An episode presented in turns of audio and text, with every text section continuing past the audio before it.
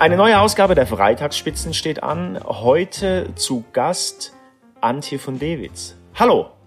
Hallo, freut mich da zu sein. Wo erreichen wir Sie gerade? Äh, ich bin hier in meinem Office äh, in Obereisenbach bei Tettnang am Bodensee. Also ich ähm, bin nicht im Homeoffice wie so viele andere. Okay, wir kommen, weil wir gerade Homeoffice angesprochen haben, in diesen Zeiten auch nicht ähm, umhin kurz einen, in Anführungszeichen, Schwenk zu Corona ähm, zu machen. Sie sind die CEO von VD, einem Produzenten von Outdoor-Sportausrüstung. Ähm, wie ist denn die Krise bei Ihnen angekommen? Also Stichwort in Anführungszeichen Staatshilfe Adidas. Sind Sie auch stark betroffen oder weil jetzt viele Leute Urlaub zu Hause machen, läuft's wie geschnitten Butter? Also uns hat die Krise genauso unvermittelt erwischt wie alle anderen auch. Also von uns, bei uns waren auch dann von einem Tag auf den anderen sämtliche Umsätze einfach auf Null gefahren äh, mit den Shutdowns in Deutschland und in anderen europäischen Ländern. Wir ähm, sind aber auch während der ganzen Krise immer optimistisch geblieben, haben nach China geblickt, haben gesagt, okay, nach zwei Monaten ging es da wieder aufwärts, haben auch ganz zurückgeguckt auf 2009, auf die Finanzkrise. Da war das nämlich so, dass dann Outdoor geboomt hat, weil nämlich auch damals die Leute keine großen Investitionen mehr ausgegeben haben äh, und die kleinen Fluchten gesucht haben. Das hat Outdoor gut getan und haben dann ähm, entgegen ganz vielen in dieser Branche und vor allem in der Textilbranche äh, gesagt, nein, wir investieren weiter, wir streichen nicht unsere Kollektionen, wir canceln auch nichts, sondern wir, äh, wir gehen auch nur 30 Prozent in Kurzarbeit. Äh, wir brauchen auch keine, wir gehen schon davon aus, also unser optimistisches Szenario von damals hat vorgesehen, dass wir etwa minus 10 Prozent Umsatz haben werden. Also das macht bei uns etwa 10 Millionen ähm, Umsatzverlust aus ähm, haben uns aber damals ausgerechnet, okay, das können wir stemmen, das schaffen wir. Also wir sind finanziell über die Jahre haben wir gut gewirtschaftet ähm, und sind so durchgefahren, sind nach drei Wochen schon wieder, äh, haben wir fast alle aus der Kurzarbeit wieder rausgeholt, weil dann kamen tatsächlich, dann haben sich die ersten Ladenöffnungen angekündigt ähm, und schon da ist dann Bike. Also wir haben 40 Prozent unseres Sortiments sind Bike-Artikel, Radtaschen, Radbekleidung, Radschuhe und haben da schon gespürt, oh ja, jetzt kommt ein Bike-Boom. Das, das hat uns da sehr geholfen. Und jetzt seit einigen Wochen spüren wir tatsächlich auch einen zarten Outdoor-Boom.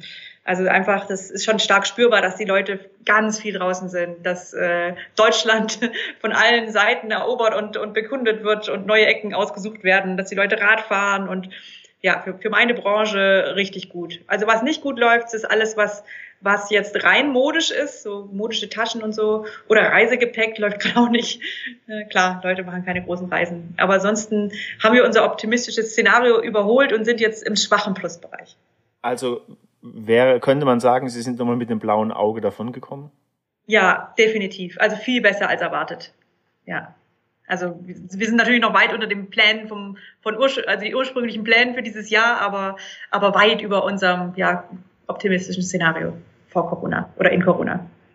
Für all diejenigen, die jetzt nicht wissen, was genau und wie sie ähm, produzieren. Sie produzieren nachhaltig, höchst umweltbewusst als Familienunternehmen, wenn ich richtig informiert bin, immer noch, äh, mit knapp 500 Mitarbeitern und Mitarbeiterinnen in Deutschland.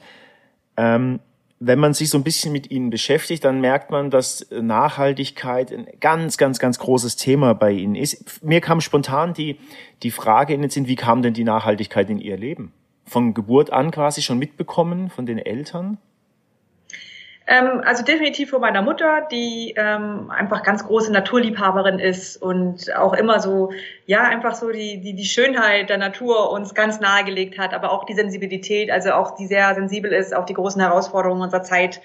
Als ich klein war, war waren das eher so die sauren Wälder oder saure Regen und, und sterbende Wälder und aber auch schon Regenwaldabholzung in, in, in Südamerika. Also die hat schon immer sozusagen den Finger in die Wunde gelegt und eben auch die, die ähm, äh, die Ursachen gesucht, warum ist es so, war immer schon sehr konsumkritisch eingestellt. Also definitiv von der, von der Seite her. Aber es ist nicht so, als ob ich Nachhaltigkeit bei VD erfunden hätte, sondern ähm, das hat eine viel längere Historie als ich selber. Also ähm, schon 1994 hatte VD ein eigenes Recycling-Netzwerk, wo ganze Kollektionen rückstandslos recycelt werden konnten, weil alles nur aus einem Material hergestellt war. Das war damals eine riesen Innovationsleistung und hat letztendlich aber daran ein bisschen gescheitert, dass viel zu wenig Ware wieder zurückgegeben wurde nach, nach der Nutzung. Ähm, ja, aber nichtsdestotrotz äh, war schon immer bei VD ganz viel Überlegung, ging dahin äh, Naturnutz, Naturschutz, wie können wir Verantwortung übernehmen als Outdoor-Unternehmen. Ich hatte es gerade erwähnt, Sie produzieren hochökologisch. Sie sind auch mehrfach dafür ähm, schon ausgezeichnet worden. Jetzt ist ja die, zumindest in meiner Wahrnehmung als Außenstehender, die Sportbranche in großen Anführungszeichen jetzt vielfach nicht unbedingt dafür bekannt, dass sie in Deutschland produziert, sondern äh, Fernost, teilweise vielleicht auch unter nicht so wirklich ähm, prickelnden Bedingungen. Ist dieser diese Konzentration, die Sie machen, auf das ähm, ökologische teilweise auch ein Wettbewerbsnachteil für Sie? Ähm, ja, ich denke, jeder, der sich in unserem Wirtschaftssystem darum bemüht, ganzheitlich Verantwortung zu übernehmen und da ökologisch und fair in globalen Lieferketten vorzugehen, ähm, handelt sich erstmal Nachteile ein, weil es definitiv wesentlich teurer ist, wesentlich aufwendiger ist, ähm, unglaublich viele Zielkonflikte dabei bewältigt werden müssen, weil wie kriege ich denn so große Kosten dann auch gegenüber dem Kunden unter, der eigentlich gewillt ist, mehr zu zahlen und und wie, wie forsche ich nach neuen Materialien, die schadstofffrei sind und wie erhalten die ihre gleiche Funktionalität. Also es ist wirklich, wirklich schwieriger Weg. Und der wird in unserem Wirtschaftssystem gar nicht wirklich abgefragt. Das ist ja eine freiwillige Leistung, die ich da äh, schizophrenerweise leiste. Also äh, eigentlich ähm, per se ist es erstmal nachteilig, aber ähm, also deshalb setzen wir uns als VD auch ganz stark dafür ein, äh, Rahmenbedingungen zu verändern. Also dass wir, wir setzen uns ein für die Gemeinwohlökonomie, die, äh, die über eine Gemeinwohlbilanz äh, erreicht, dass Unternehmen sich eben nicht nur äh, nicht nur ihre Finanzkennzahlen offenlegen, sondern auch ihr soziales, ökologisches und demokratisches Engagement. Äh, oder wir setzen uns ein für, für, für, für ein Lieferkettengesetz, dass Sorgfaltspflicht von, von Unternehmen übernommen werden muss in Lieferketten, weil die Rahmenbedingungen, wie sie heute sind, ähm, erlauben das eigentlich nur Pionieren, wirklich Nachhaltigkeit äh, kom komplett zu implementieren. Für, für die breite Masse an Unternehmen, ähm, da kann ich fast schon ein bisschen verstehen, wenn die sagen, oh, also ist, aber, ist aber ganz schön teuer und ganz schön risikoreich. Was ist denn, wenn mein Kunde das gar nicht wertschätzt? Also es ist def definitiv ähm, definitiv ein Risiko, sich momentan darauf einzulassen, also in, gewissen, in gewisser Weise. Aber jetzt springe ich auf die ganz andere Seite, weil aus der gleichen, also oder aus einer anderen Perspektive ist Nachhaltigkeitsmanagement heute aus meiner Sicht schon fast eine notwendige Business-Disziplin, die ich lernen muss. Denn gleichzeitig ist es schon auch so, dass immer mehr Kunden das ja total bewusst wird, dass ihr Konsumverhalten mit darüber entscheidet, in welcher Welt wollen wir denn eigentlich leben und dass sie eine Verantwortung haben und immer mehr Kunden beschließen für sich, ich möchte gerne mit gutem Gewissen konsumieren und suchen nach Alternativen und suchen nach vertrauenswürdigen Marken. Und äh, das heißt also, wenn ich mich nicht auf den Weg mache, verpasse ich auch den Zug langsam. Äh, und, und dazu kommt noch, also wir, wir sind jetzt wirklich seit über zehn Jahren ganz, ganz, ganz konsequent auf diesem Weg, dass wir ja dadurch, dass wir das erfolgreich machen, auch ganz viele Vorteile für uns gewonnen haben. Also wir sind eine Marke des Vertrauens und haben da auch wirklich äh, Zustrom an Kunden, die, die, die das, die genauso was suchen. Wir ähm, sind dadurch durch diese Haltung, dass wir sagen, ja, wir sind Teil eines Problems, beispielsweise von Klimawandel, von Mikroplastik, da ist die Textilindustrie immer auch einer der Verursacher. Wir möchten aber Teil der Lösung sein. Ähm, sind wir sehr lösungsorientiert, sehr agil. Wir haben das in unsere Kultur implementieren können und das hilft uns einfach auch sehr zukunftsorientiert aufgestellt zu sein. Also ist so, ist so eine, eine Antwort, die ja, es ist ein Risiko, ja, es sind mehr Kosten und, und, und mehr Aufwand, aber auf der anderen Seite ähm, ist es auch eine ganz, ganz zukunftsorientierte Ausrichtung, die ich jedem empfehlen würde.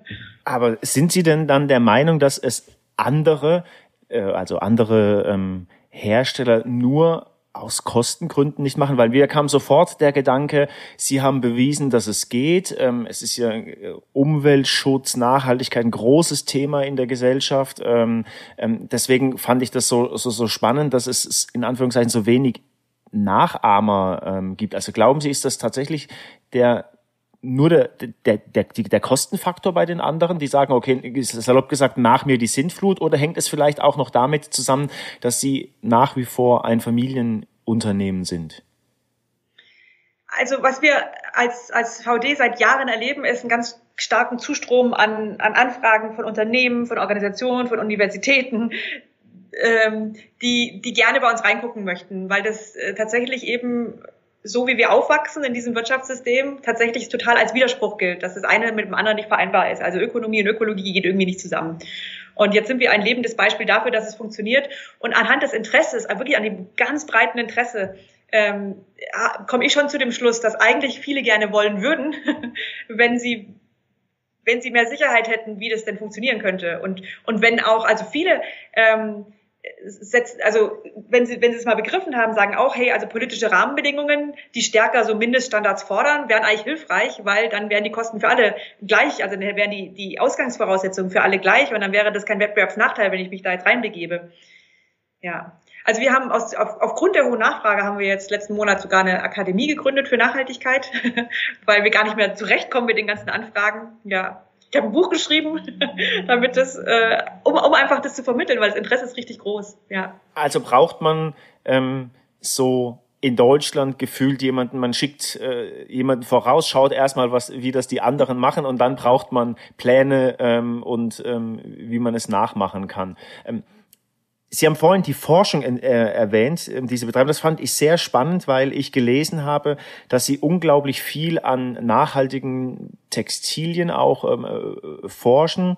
Ähm, ich habe irgendwo was gelesen, Jacken aus, aus, aus Holzfasern, ähm, solche Geschichten. Wie kommt man auf sowas? Also wie muss ich mir Ihre Forschungs- und Entwicklungsabteilung vorstellen? Sind das riesengroße Labor oder wie, wie kommen Sie auf so Ideen? Also wir sind ja kein Materialentwickler per se. Da haben wir schon Partner, mit denen wir zusammenarbeiten. Material, ähm, also Materialentwickler sind wir schon, aber keine Materialhersteller. Wir haben hier ein Team, ähm, also unsere Innovationsabteilung, ich glaube, es sind sieben Köpfe. Da gibt es dann einen Experten für Bioplastik, einen Experten für Naturmaterialien, einen Experten für ähm, also lauter quasi äh, Experten für bestimmte Felder, immer rund um, um die Nachhaltigkeit. Und die arbeiten dann in knapp 30 Forschungsprojekten mit Universitäten, Materialherstellern, ähm, freundeten Unternehmen, auch aus ganz anderen Branchen in Projekten zusammen. Und der rote Faden ist äh, schon sozusagen immer so diese, äh, wie, wie schaffe ich das? An, und wir haben ja einfach viele Problemstellungen in der Textilindustrie. Ähm, Gerade die, Sie haben die Holzjacken erwähnt, ähm, also Jacken aus Holzfaser, die sind ganz kuschelig weich, aber die haben halt nicht das Problem, dass wenn die Fasern abbrechen, dass es dann zu Mikroplastik in den, in den Meeren führt, sondern die bauen sich organisch wieder ab. Also ganz oft orientieren wir uns einfach daran, was haben wir für Herausforderungen, wo wollen wir Lösungen bieten und da investieren wir dann rein. Ähm, beispielsweise haben wir als Ziel gesetzt, wir möchten klima, weltweit klimaneutral äh, herstellen, unsere Produkte herstellen. Und ähm, äh, ein, eine Problemstellung da ist, dass äh, bei funktionellen Materialien meistens Rohöl die, die Basis ist. Und ähm, jetzt forschen wir eben ganz stark daran, wie können wir denn das Rohöl durch, durch biologische Öle äh, ersetzen, weil die wesentlich CO2-ärmer dann sind in der Herstellung, wesentlich emotionsfreier oder ärmer. Ähm, also entwickeln wir jetzt mit Partnern zusammen die ersten Hosen aus Rizinusöl, die dann die tolle Eigenschaft haben, dass sie eben nicht nur viel weniger Ressourcen verbrauchen, also endliche Ressourcen verbrauchen und CO2-ärmer sind, sondern die sind sogar, vom wenn, man eins zu eins die beiden Materialien vergleicht, äh, reißfester, atmungsaktiver, leichter. Ähm, das ist natürlich dann besonders befriedigend, wenn die nachhaltige Lösung auch funktioneller ist als die herkömmliche. Und wie lange dauert sowas von der in Anführungszeichen ersten Idee, bis, bis man sagen kann, das geht live? Was, was für einen Zeithorizont rechnet man da? Ah, zwischen zwei und vier Jahren. Also je nachdem, wo der Stand der Forschung ist und wo wir einsteigen, mit welchen Partnern wir zusammenarbeiten. Also am schnellsten geht's tatsächlich traurigerweise immer dann, wenn, ähm, wenn, wenn beispielsweise Greenpeace ähm, eine ne Kampagne macht. Also wir waren jahrelang, also äh, Greenpeace hatte ja die Kampagne gegen, gegen Schadstoffe in der Textilindustrie gemacht und vor allem gegen die PFCs, gegen die Fluorcarbone, die äh, eingesetzt werden, um Wasserabweisungen herzustellen. Und wir hatten davor schon jahrelang wirklich geforscht und immer wieder äh, Sachen ausgerüstet mit PFC-freier Ausrüstung und sind jedes Mal sind wir gescheitert. Und dann kam die Kampagne von Greenpeace und innerhalb von zwei Jahren haben wir es geschafft, äh, nicht nur eine Lösung zu haben, sondern schon einen Großteil der Kollektion ausgerüstet zu haben. Weil also wenn dann eben Druck der Öffentlichkeit kommt und und äh, und ein Problem gehighlightet wird und dann auch eben der, der, der, der Druck vom Endkunden kommt und dann, dann plötzlich sind alle bereit mitzuarbeiten und, und neue Lösungen zu forschen und die, also von Chemieseite kommen neue Lösungen, von, von Produktionsseite ist die Bereitschaft da, die auch einzusetzen und das, das hilft einfach wahnsinnig viel, weil einfach die Nachfrage dadurch steigt. Jetzt haben Sie äh, erwähnt, dass ähm, ein, ähm, die Textilindustrie mit ein paar Problemstellungen ähm, ähm, behaftet ist, auch ähm, äh, insbesondere in der Herstellung. In der Vorbereitung habe ich gelesen, dass ähm, Sie zu 20 Prozent in Europa und äh, zu 80 Prozent in Asien ähm, produzieren. Ist das nicht ein, ein Widerspruch, also oder vielleicht auch nur ein Widerspruch in meinen Gedankengängen, weil man, wenn man an Textilindustrie in, oder wenn nicht man, wenn ich an Textilindustrie in Asien denke, sofort ganz schlimme Fabriken sehe. Also ist das ein Widerspruch? Also das ist, glaube ich, die allerhäufigst gestellte Frage, die ich jedes Mal kriege.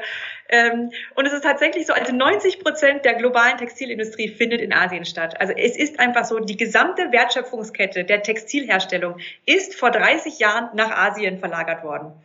Und da sind die ganzen Materialhersteller, da sind die ganzen Produktionshäuser, äh, ähm, äh, da sind die Maschinenhersteller, die, die Chemikalien, alles ist da.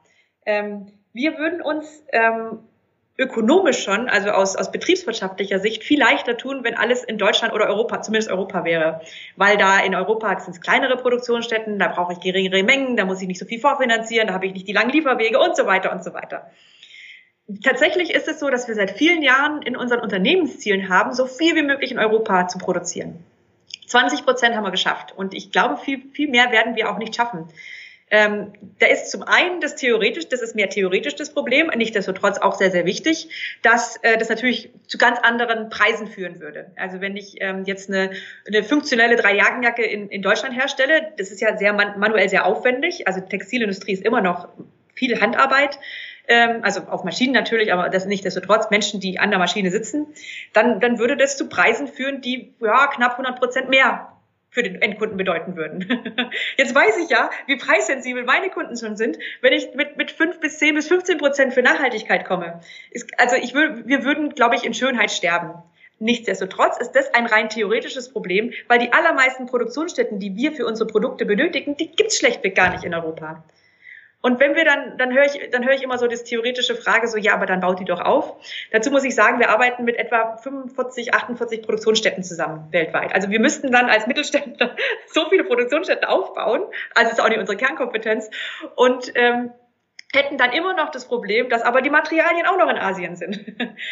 Also deshalb ähm, ist, ist geht die viel größere Aufmerksamkeit von uns noch dahin, wie können wir denn sicherstellen, dass egal wo wir produzieren, dass das fair ist, dass es gute Rahmenbedingungen sind, dass wir einfach nach objektiven Standards äh, ja faire Arbeitsbedingungen äh, die, äh, leisten. Also es sind ja nicht unsere eigenen Arbeiter, sondern wir, wir sind ja Auftraggeber in der Produktionsstelle. Wie können wir das sicherstellen? Und da arbeiten wir eben seit über seit, seit, seit äh, knapp zehn Jahren mit der Fairware zusammen. Also das ist äh, die beste Organisation für, für die Gewährleistung von, von, von oder für die, für die kontinuierliche Arbeit an, an fairen Arbeitsbedingungen weltweit. Weil ich denke, und das, das finde ich, das muss man sich auch bewusst machen. Allein da, wo es hergestellt wird, sagt überhaupt noch gar nichts aus, ob es fair ist oder nicht. Ich meine, das ist jetzt in Zeiten von Corona und diesen ganzen Fleischskandalen kommt das ja sehr schön, sehr schön vor Augen, gell? Also das ist hier, findet in Deutschland statt, gell? Ganz, ganz schrecklich. Oder gucken wir nach Italien, rund um Prato, ähm, da, da herrschen schlimmere Bedingungen, als ich jemals in Asien gesehen habe in Textilindustrien. Also der Ort allein sagt nichts aus oder wenig. Was ist für Sie ein faires Unternehmen? Äh, ein faires Unternehmen ist, ist also menschlich gesehen natürlich, wenn es faire Arbeitsbedingungen leistet, also wenn es dazu beiträgt. Ich, ich komme aber ganz stark von der unternehmerischen Verantwortung her also als faires und nachhaltiges Unternehmen übernehme ich die unternehmerische Verantwortung ganzheitlich. Das heißt, ich weiß, welche Auswirkungen mein Handeln hat und ich lege Wert drauf und ich bemühe mich um alles, dass ich eben weder Mensch noch Natur Schaden zufüge, sondern eben bestenfalls zum, zum Gemeinwohl beitrage. Und also fair bedeutet für mich auf Augenhöhe umgehen, respektvoll ähm, und einfach ähm, ja gut, gut, gute Arbeitsbedingungen schaffen. Und nicht, dafür sorgen, dass jemand anders ähm, meine Rechnungen zahlt, weil ich sage, ist doch zu kompliziert oder ist ja nicht meine Verantwortung, ist ja irgendjemand anders, der das verursacht.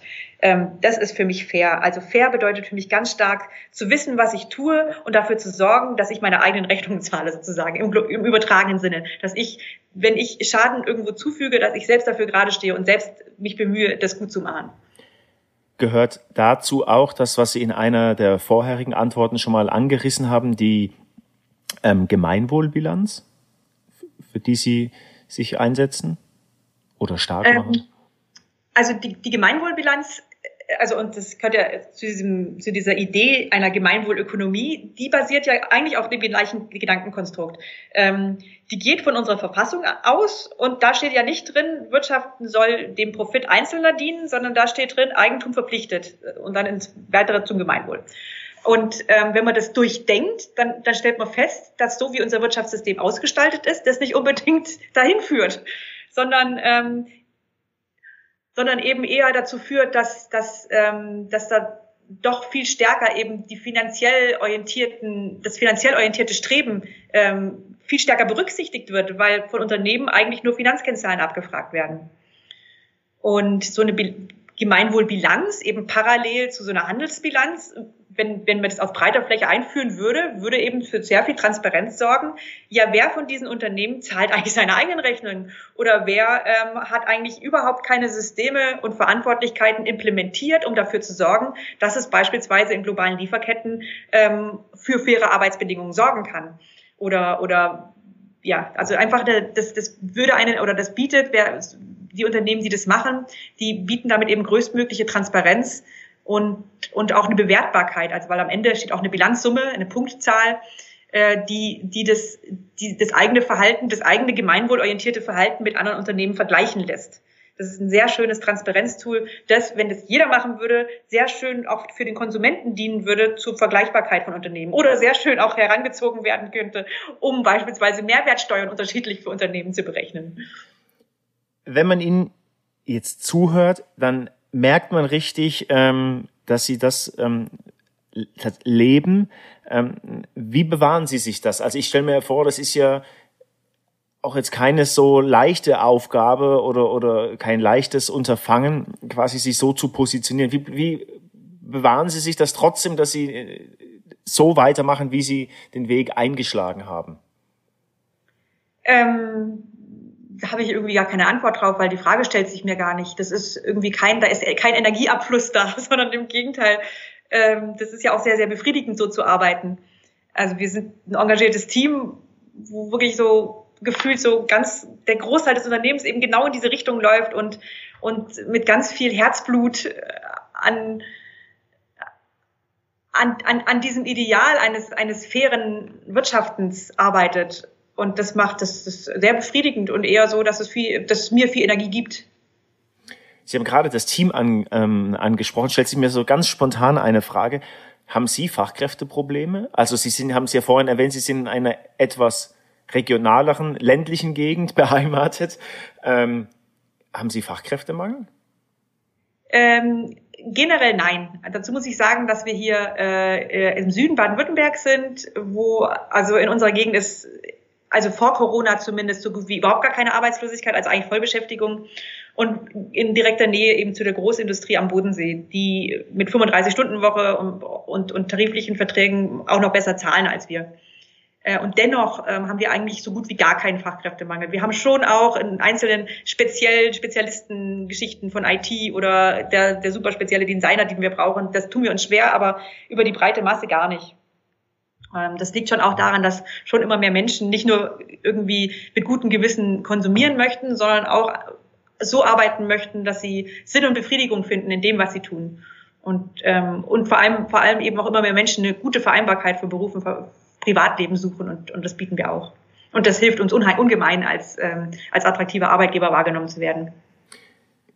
Zum Schluss unseres Gesprächs noch ähm, eine Frage. Wir haben gel gelernt, Sie machen unglaublich viel, nicht nur für, für das Team, für ihre Mitarbeiterinnen, ähm, äh, Mitarbeiter. Äh, sie machen unglaublich viel bei der Entwicklung für neue ähm, Produkte. Verraten Sie uns, ähm, woran arbeiten Sie noch? Was, mit, ähm, was liegt noch vor VD? Also wo stehen Sie in zehn Jahren? Oder was wünschen Sie sich? Ja, da wünsche ich mir, dass wir global klimaneutral sind, auf jeden Fall. Also das ist noch, denke ich, eine größere Aufgabe, dass unsere Materialien dann auch alle aus recycelten oder biobasierten Materialien sind, unsere Produkte. Ähm, wir arbeiten auch stark daran, ähm, uns Gedanken darüber zu machen. Also wir machen ja alles, um uns eigentlich selbst abzuschaffen, weil wir ganz viel Arbeit eben da reinstecken. Wie sind unsere Produkte so langlebig wie möglich? Wie können wir die bestmöglich reparabel machen? Wie bieten wir die Unterstützung, dass unsere Kunden dann auch wirklich reparieren? Wie machen wir die auch so allgemein, also bestimmte Produkte auch so allgemein einsetzbar, dass man auch nicht spezifische Produkte braucht? Wir bieten Dienstleistungen zur Miete an, dass man auch nicht, dass nicht jeder ein einzelnes Produkt braucht, weil wir immer das Bild im Kopf haben, okay, wir als, als, als Menschheit verbrauchen schon 1,7 Welten. Wir müssen wegkommen von diesem ressourcenverzehrenden ähm, Wirtschaften. Und deshalb machen wir ganz viel, um uns selbst abzuschaffen.